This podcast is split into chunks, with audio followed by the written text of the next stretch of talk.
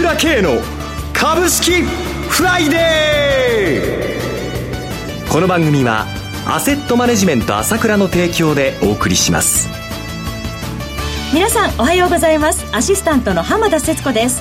朝倉慶の株式フライデー。パーソナリティは、アセットマネジメント朝倉代表取締役で、経済アナリストの朝倉慶さんです。朝倉さん、おはようございます。おはようございます。よろしくお願いいたします。ますそして、毎月第3金曜日は、個別銘柄スペシャルのゲストといたしまして、経済評論家の山本伸さんをお迎えしてお送りします。山本さん、おはようございます。おはようございます。よろしくお願いいたします。よろしくどうぞ。さて、今週はイベント盛りだくさんの1週間でしたけれども。そうですね。えー、何から話しましょうかってのね。直近で言うと、昨日の ECB 理事会は、まあ、え波乱なしということでそうですね。まあ、ユーロ安になってきたんですけれども、えー、まあ、注目はやっぱりね、はい、量的緩和終了なんだけれども、はい。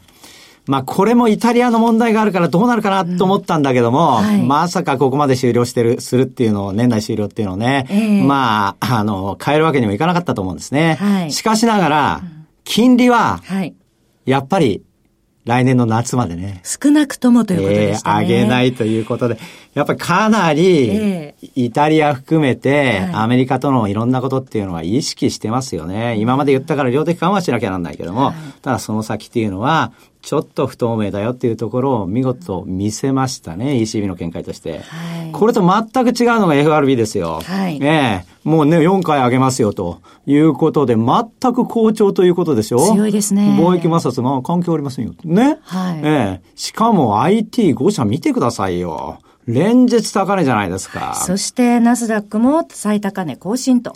えー、これ私本でも書いて、債券から株だと。だって、米国債買えないんだから、金利が上がっちゃうのに債券が買えないんだから、だから株に金が流れるんだと。いうことは言ってきて、その流れは存在してるんだけども、えー、何せトランプさんが何やるかわからないので、日本株も含めて買いづらいわけですよ、世界の投資家は。えー、じゃあ、一番安定して安全なところで IT5 社に行こうっていうことで、一番でかい株を買ってるということで、なかなかこの今の米国の一強の状態っていうのがね、なかなかこの情勢っていうのが、まあ変わらないところですね。日本株も悪くもないんだけど良くもないっていうことで重いですよね。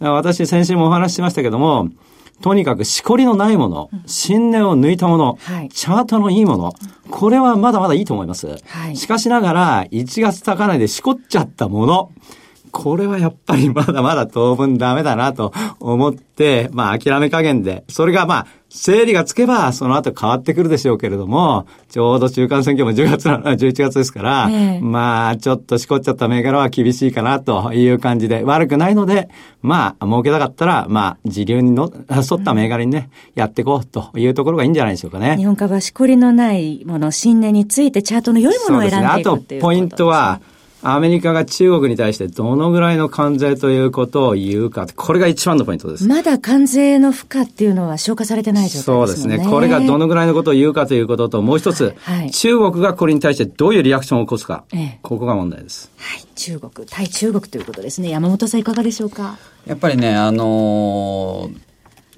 今、ナスダック最高値更新してますけど、はい、えー、まあニューヨークダウの方はちょっとね、今、今一つだと、えー、それからいわゆるトランプ銘柄って言われてた、あの US スチールの USX だとか、えー、キャタピラーなんかはむしろ下がってるわけですよね。はい、で、まあこっちはね、やっぱりその追加関税の問題ありますから、えー、米中貿易摩擦の問題があるんで、どうしてもトランプさんは味方を犠牲にしちゃってるわけですよね、ある意味。えーで、今までちょっと目の敵にしてたアマゾンとかね、そっちがもうどんどん高値になってますから、ちょっとちぐはぐな状況ではありますけど、やっぱアメリカはもうダントツに経験いいですからね。はい、この流れはまあ継続なんでしょうね。はい、後ほど注目銘柄を伺ってまいりたいと思います。えさて、朝倉さん、銘柄マスター、長谷川さんが出場されてます、夕刊富士の企画、株ワングランプリですが、水曜日が終わった時点でなんと、長谷川さん、さすが1位だそうですね。いつも言ってますけどね。はい。驚きもしませんよ。当然だから。当然だから。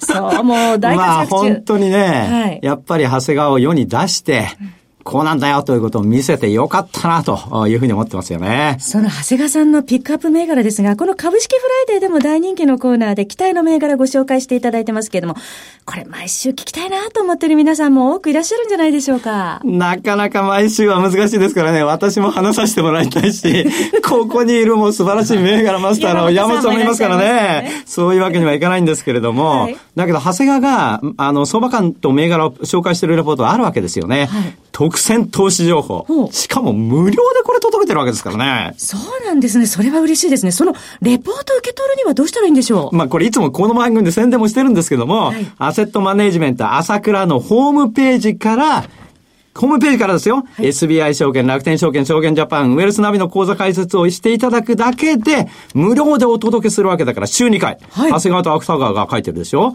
月1回は、まあ私もたまに当たるんで、これも書いてるんですよ。桜さんも。えー、もうぜひ読んでもらいたいですよね。これ相場に勝つ秘訣ですよ。その特選投資情報の受け取り方法です。アセットマネジメント朝倉のホームページから SBI 証券、楽天証券、証券ジャパン、ウェルスナビの講座を開設の上お申し込みください。それではお知らせを挟んで山本さんに注目銘柄の解説をいただきます。鋭い分析力で注目を集める経済予測のプロ、朝倉慶。日々のマーケット情勢や株式情報、個別銘柄の解説を、朝倉本人が平日16時、メールでおよそ7分の音声を無料で配信中。株の判断に迷ったら朝倉慶。詳しくは、アセットマネジメント朝倉のウェブサイトへ。本日の市況解説無料メールマガジンにご登録ください。アセットマネジメント朝倉は、証券取引、金銭有価証券の予託、貸付行為は行っておりません。また、情報提供する金融商品のお取引では、相場変動などにより損失を生じる恐れがあります。取引説明書、契約締結前交付書面などを十分にお読みいただき、ご理解の上お取引ください。金融商品仲介業者登録、関東財務局長金中第605号。それではここからは山本さんに注目されている銘柄を教えていただきますが、相場の見通しからではまず伺っていきたいと思います。まあ先ほどもちょっとそのナスダックのね、ビッグファイブ IT 大手5社が高いって話がありましたけど、はい、これ意外にびっくりするのが、うん、そのフェイスブックまで、まあ今日っていうか昨日新値なんですよね。そうですね。えー、あれだけその顧客データの不正利用とかね、はい、もう不祥事紛失で、それでも新値取ってくるわけですから。はいいやすごいなと。それから、例えばアマゾンなんかね、はい、これトランプ大統領にツイッター攻撃されてね、えー、税金払ってないとか、はい、小売業を潰してるとかね、あれだけひどい目にあっててですね、こう2月の、まあ2月にあのビックスショックってありましてね、世界同時株安。はいあの時の安値からもう35倍以上上がってるんですよね、確か。強いですね。恐ろしいですね。で、まあ世界で一番空売りが入ってるって言われているテスラですね。はい、これも、えー、去年の9月、まあこれ世界的にあの、電気自動車 EV 関連株がもう大人気になった時なんですが、去年の9月が389ドル。はい、で、今年の4月に244ドルまで売られたんですね。それが昨日4%近く上がって、357ドル。戻してきましたね。高値までもあと9%、8%ぐらいのところまで戻ってますからね。はい、これも時間の問題になってくるかもしれませんね。で、そのテスラの上昇っていうのは、はい、例のその CEO のイーロン・マスクさんがね、えー、えー、6月5日の株主総会席で、はい、まあ、いわゆる量産型 EV のモデル3、これをその、本当だったら去年の12月までに、週3、まあ、1週間で5000台作るっていう目標を掲げてたわけですよ。はい、それを2回延期して、やっと今月達成できそうだと。はい、そういうふうに見通し出した途端そこから急騰してるんですね。で、まあ、日本の EV 関連株なんかも、まあ、一部やっぱり連れ高してきてて、はい、えっと、まず住友金属鉱山ですね。はい。えー、東証一部上場、コード番号5713です。昨日の終値31円安の4573円でした。まあちょっとその、この2日間ぐらい調整してますけれども、はい、あのー、これはあのー、リチウムイオン電池向けの正極材で、まあ世界トップクラス。で、ほでしかもそのほぼ全量を、えー、テスラと、えー、パ、テスラのパートナーになってるパナソニックに納入してるんですね。はい。で、パナソニックも少し連れ高してるんですけど、えー、ちょっとやっぱりね、これ、アメリカの大手証券が格上げしてきたりね。はい、もう6月6日にも格上げしてきてますからね。やっぱりテスラ効果っていうことで、EV 関連株日本の銘柄少し押したところ、ちょっと出直ってくるんじゃないかなと思いますね。はい。で、まあそれに絡んで、えー、ニレコ。コード番号6863、東証ジャスタック上場の銘柄で、昨日の終値12円高1196円でした。これはリチウムイオン電池のその、政局を作るときにね、えー、まあ、製造装置の1決めをやる、まあ1決め装置の大手なんですけど、はいえー、第10位の大株主に、うん、えー、平野テクシードって言ってね、リチウムイオン電池の製造装置で、台数ベースで世界一の会社が第10位の大株主に出てきたんですね、はい、そういう点でもちょっと割安ですしね、PBR も0.7倍ぐらいですから、はい、ちょっと面白い銘柄ですが、まあちょっと目先はまだね、調整含みだとは思います。はい。で続いて、オイシックスドット大地。コード番号3182、東証マザーズ上場です。昨日の終値、ね、101円高2471円。昨日高値更新ですね。で、まあ、あのー、まあ、これはあのー、まあ、有機野菜の宅配で有名な会社なんですけど、はい、いわゆる同業者の大地の会っていうのを去年の秋に買収して、えー、今年の2月にはラディッシュ坊や、はい、まあ、あの、NTT ドコモが持ってたんですけど、そこ、それも買って、売り上げがもう3倍になっちゃったんですね、それで。なるんですね。えー、で、その、まあ、株主優待で、やっぱりそういうの、ファンの投資家の方がついてるじゃないですか。はい、なかなか底堅いし、業績も伸びてるってことちょっと面白いなと思います。そうですね。はい。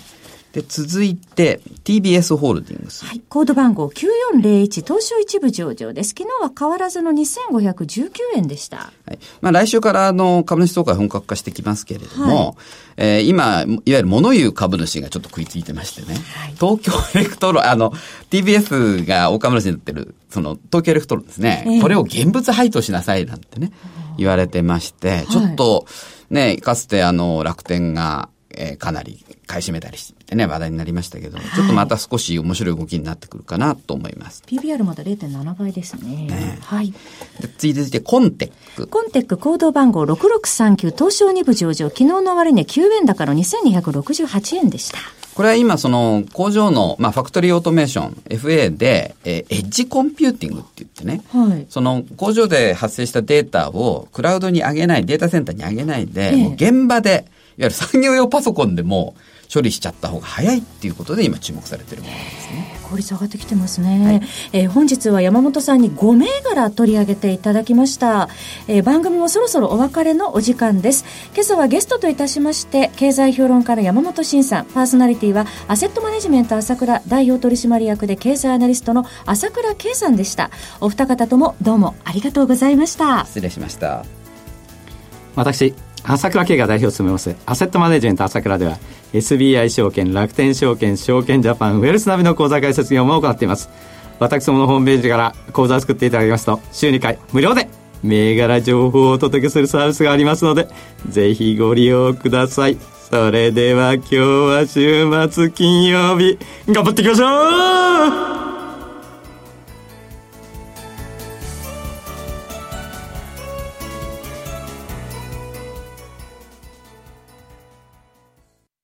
この番組はアセットマネジメント朝倉の提供でお送りしました。最終的な投資判断は皆様ご自身でなさってください。